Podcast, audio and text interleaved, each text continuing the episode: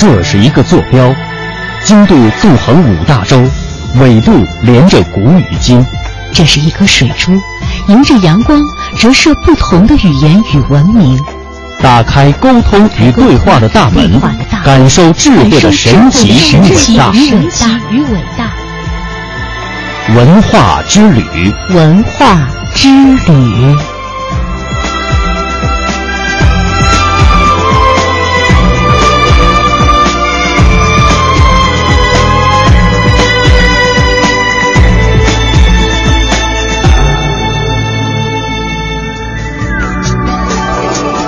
欢迎各位听众朋友继续收听中央人民广播电台香港之声数码广播三十二台的文化之旅，我是谢哲，我是曼斯。接下来的时间继续为您播出系列专题节目《历史传奇》，搜索古今中外文化经典，探寻大千世界奇闻渊源。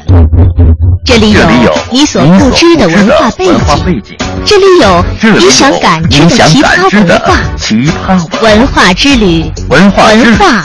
故事会，故事会。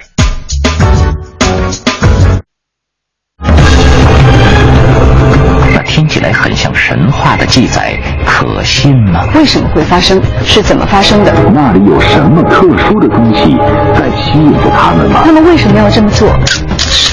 以记者的身份探索历史的真相，以编辑的思想整合万千线索。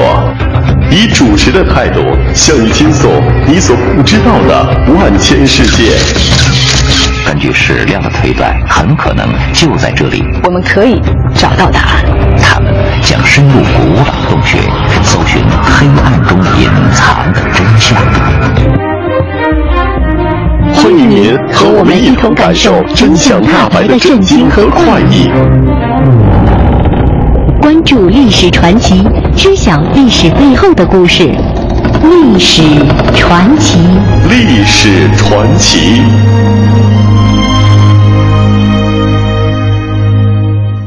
欢迎您打开今天的历史传奇。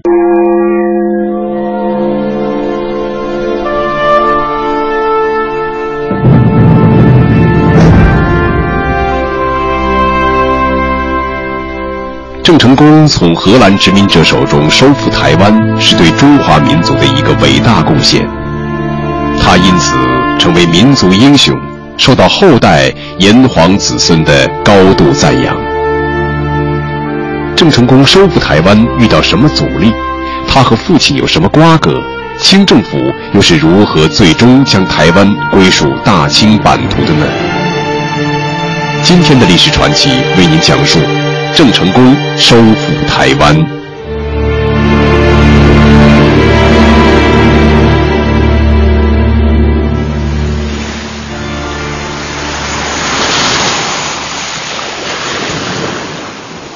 清顺治三年，也就是一六四六年十二月，虽正值隆冬季节，但广东南澳岛上仍是一片郁郁葱葱。在连绵竖立的一座大军营门前。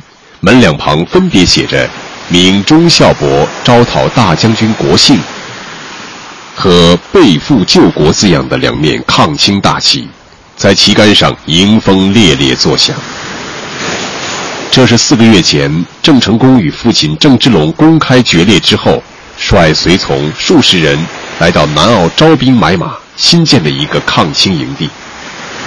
由于郑成功对故国的忠诚和他的大义维亲行动，所以他的扩军很成功，很快就集合起了近两万人的队伍。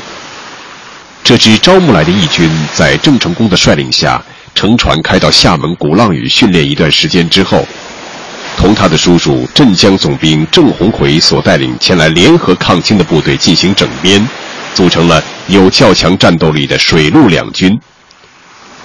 这是郑成功以后坚持抗清和从荷兰殖民者手中收复我国土台湾的基本武装力量。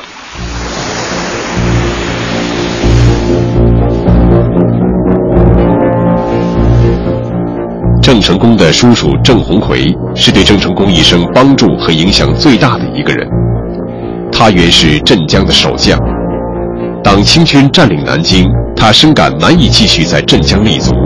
加上考虑到自己的哥哥郑成功的父亲郑芝龙现为福建总兵，因此他率领镇江守军主动撤离，想尽快跳出清兵的包抄，经浙江回到福州。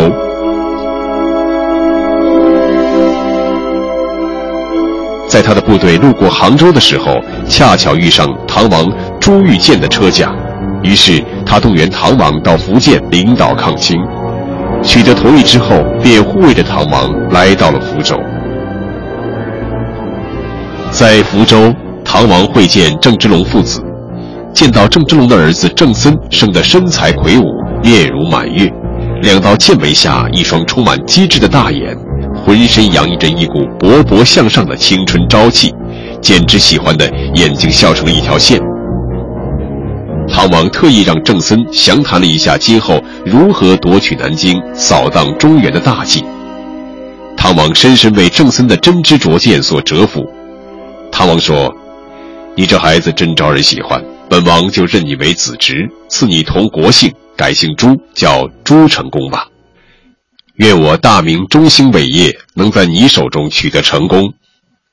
从此，郑森改叫朱成功，但历史上沿用他的原姓，称他为郑成功。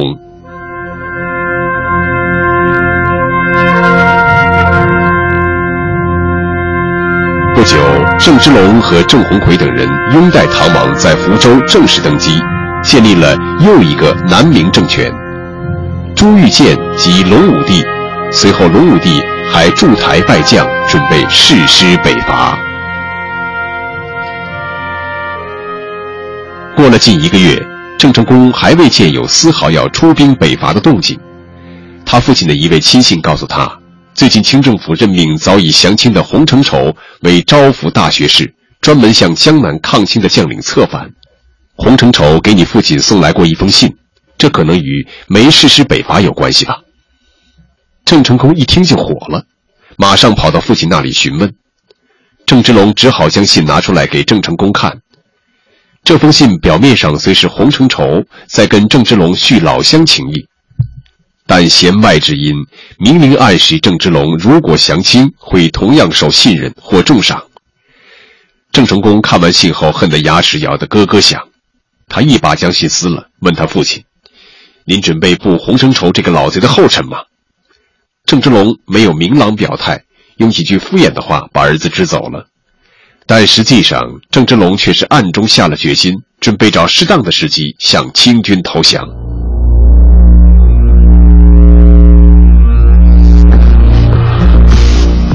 一六四七年的八月，清军进攻福建，在郑芝龙的暗主下，很快攻占福建的门户仙霞关，然后长驱直入，攻破建宁。隆武帝被清兵俘虏，南明灭亡了。恰在这时，郑芝龙接到了招降信，他认为降清的时机已到，马上召集郑鸿逵、郑成功开会，公开宣布说：“我已决心马上投清，希望大家跟我一块儿走。识时务者为俊杰嘛。”他的话还没有说完，郑成功从座位上突的一下站了起来：“父亲。”您手上还有数万精兵，您脚下还有不小的地盘，我们大家也都支持您抗清。富民的中兴大业还是可以有作为的嘛？您怎么能干降清这种可耻的事呢？叛明投清，会成为千古罪人的呀！儿子掷地有声的话语，犹如一声响雷，在会场上炸开了，立即引起人们的一阵小声议论。郑芝龙恼羞成怒，为了稳住阵脚。他指着郑成功大喝道：“来人，给我把这个逆子绑了！”马上出来了一群亲兵，五花大绑的，迅速将郑成功捆了起来。先押下去，这小子简直是反了！郑芝龙恶狠狠地说完这句话之后，用手朝诸将摆了摆，说：“现在散会。”午夜时分，郑鸿逵来到郑成功的囚室，他给侄儿松了绑。两位抗清志士紧紧拥抱，但又不敢哭出声来。最后，郑鸿逵紧握着郑成功的手说：“贤侄，今晚你就快走吧，去干你认为对的事情。我们后会有期。只要你在外竖起抗清大旗，我一定会拉出自己的队伍前去跟你站在一块儿。”两名站在门外放风的士兵也被他们叔侄的壮志豪情所感动，对郑成功恳切地说：“小将军，我们在这里待不下去了，我们愿意跟您一起抗清，愿意追随您到天涯海角，请您让我们跟您一块走吧。”郑成功挥泪向叔叔告别，同两名士兵很快的就消失在黑夜。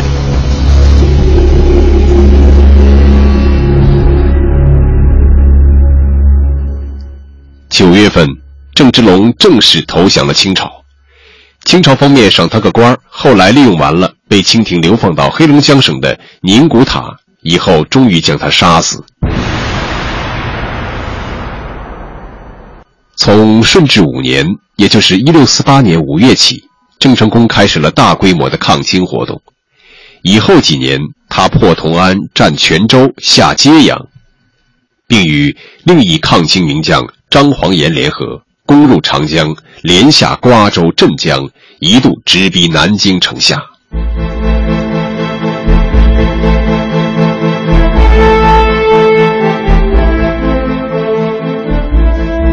明永历帝听到郑成功抗清获胜，十分高兴，下诏先后封他为延平公、延平郡王，还赐予尚方宝剑，允许他先斩后奏。但郑成功因为没有稳固的后方，兵力数量有限，又因内部意见分歧，抗清活动随后连遭失利，所控制的地盘也越来越小。而清政府又让沿海居民内迁，采用封锁的办法，想困死郑成功的军队，这就使郑成功今后招兵筹粮都遇到了困难，他只得从孤悬在海中的台湾岛寻找出路。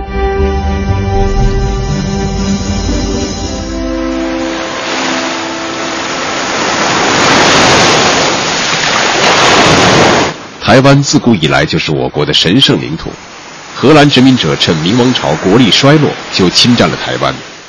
他们用枪炮逼着老百姓给修盖了两座城堡，先建的一座城堡叫王城，后建的一座叫赤堑。两座城堡的墙壁是用糯米和糖调和灌浆砌成的，彼此隔海相望。荷兰殖民者不仅强迫岛上中国居民服劳役，还摊派高额的苛捐杂税。人民群众恨透了这些殖民主义吸血鬼，不断起来反抗，但都遭到荷兰殖民武装的镇压。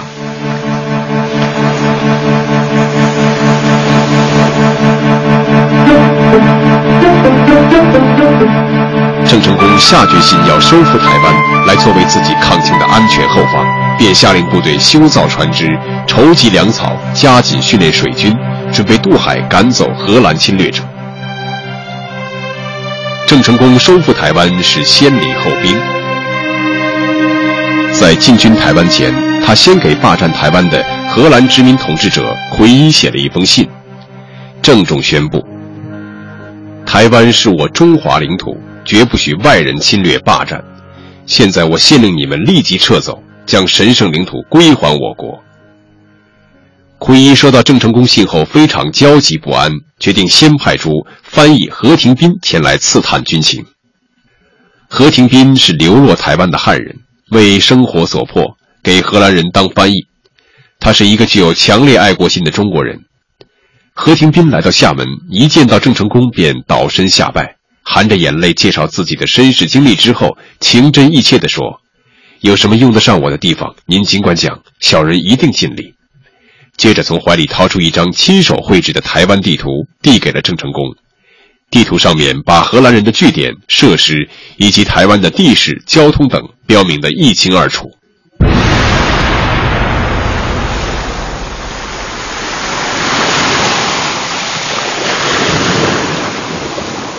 根据何廷斌提供的情报和地图，郑成功在一六六一年三月末率将士二点五万人。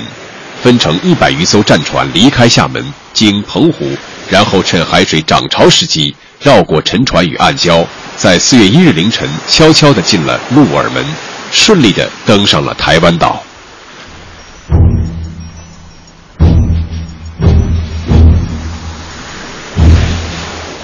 荷兰殖民者奎一发觉郑军已兵临王城的时候，他大惑不解地叫道。航道早就淤浅，到处是礁石，中国船队怎么能够从那儿过来？我的上帝，这真是不可思议啊！只好下令仓促迎战。郑成功命令炮兵开炮，王城内顿时起火，荷兰侵略者乱成一团。在海上，双方的舰船展开了激战。荷兰人的船只虽然高大，但在浅水滩头行动笨拙。郑成功的水军都是小巧快船，行动快速灵活，数十只小船咬住一艘大船。荷兰侵略军的最大一艘军舰“赫克托号”就是被六十多只小船发排炮击沉的。荷兰总督眼看战事对自己不利，只得派出使者到郑成功那里求和，说只要郑军退出台湾，愿献上十万两白银犒劳郑成功的部队。郑成功厉声说：“我军不是为白银而来台湾，我们是为收复中国的神圣领土。如果你们赖着不走，我军就用大炮把你们轰走。”紧接着又发动了对赤堑城的猛攻。并采纳一位台湾当地人的建议，从城外切断了赤县城的水源。仅仅过了三天，赤县城内的荷兰人就支持不下去，在城头挑起白旗投降了。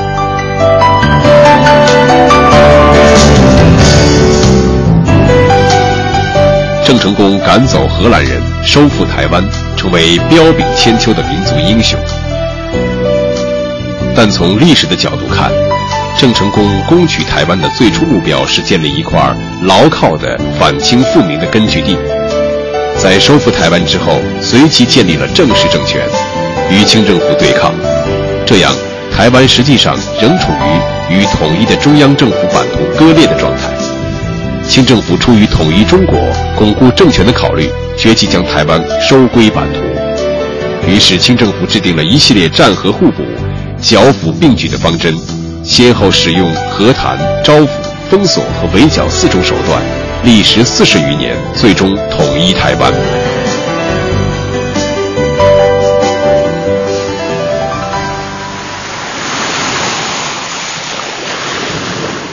最早提出解决台湾问题的是福建水师提督施琅，施琅曾经是郑成功父亲的部将，后来又随郑成功起兵抗清，但最终投归清朝。被授予水师提督、靖海将军之职。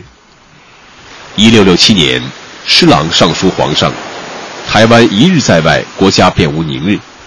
十五岁的康熙皇帝对施琅上书非常重视，统一台湾的大计正式被列入清政府的议事日程。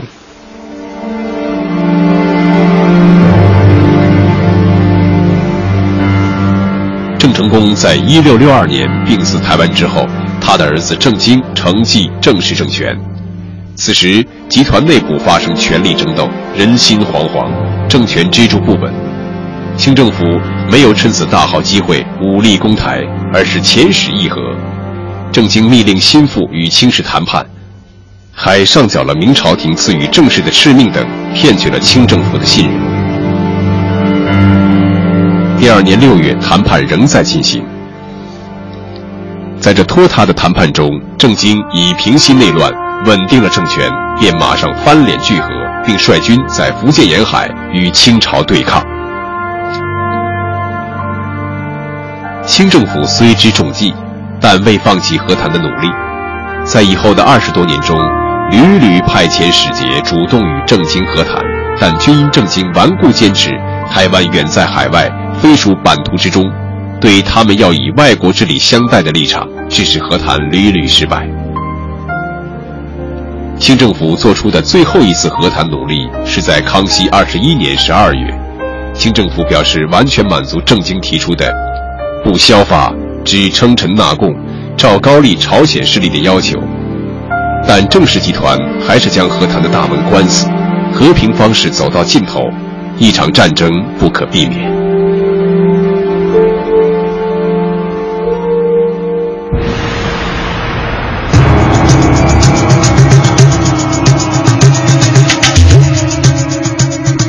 清政府凭借投诚的郑军将士和他们带来的战船和海战技术，迅速建立起一支强大的水师，并在施琅的统领下做好武力攻台的军事部署。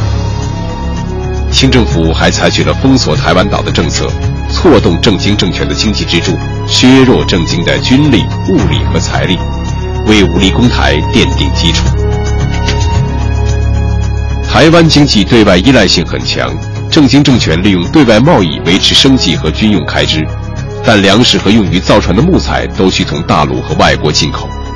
清政府抓住这个弱点，一方面给予台通商各国发布诏书，让各国断绝与台来往；另一方面采取严禁出海的办法，封锁大陆与台湾的经济往来。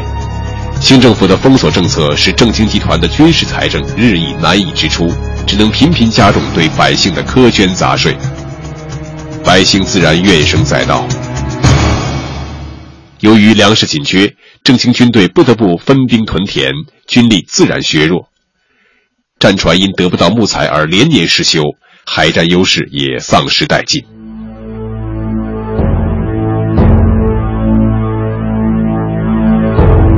早在吴三桂发动三藩之乱时，郑经曾经跟他遥相呼应。率兵登陆，在厦门、泉州一带作乱。三番剿灭之后，郑经退归台湾，不久病死。郑经的部将拥立他十二岁的儿子郑克爽上台。在这之后，统治集团内讧又起，郑经集团出现政治危机，清政府武力攻台的最好时机来到了。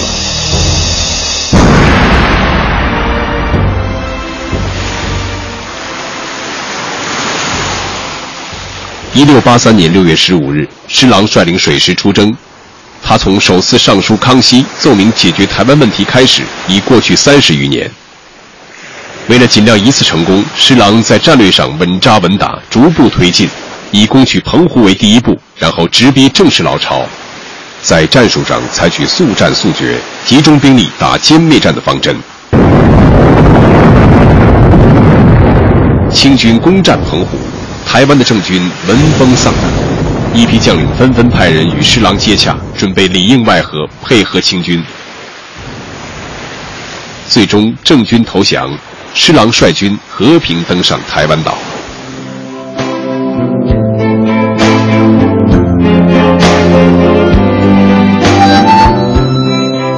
消息传到京都，康熙帝大喜，脱下龙袍赏给施琅，并封为靖海侯。同时，对正族人士、投降官兵、亡明宗室都给予优厚待遇，妥善安置。不久，康熙下诏将郑成功、郑经父子灵柩归葬南安。随后，施琅力驳朝廷一些人放弃台湾不管的主张，上书奏请在台湾设府，以免被荷兰人重占。康熙帝十分赞同，下令设台湾府。从此，台湾正式隶属中央政府，列入清朝版图。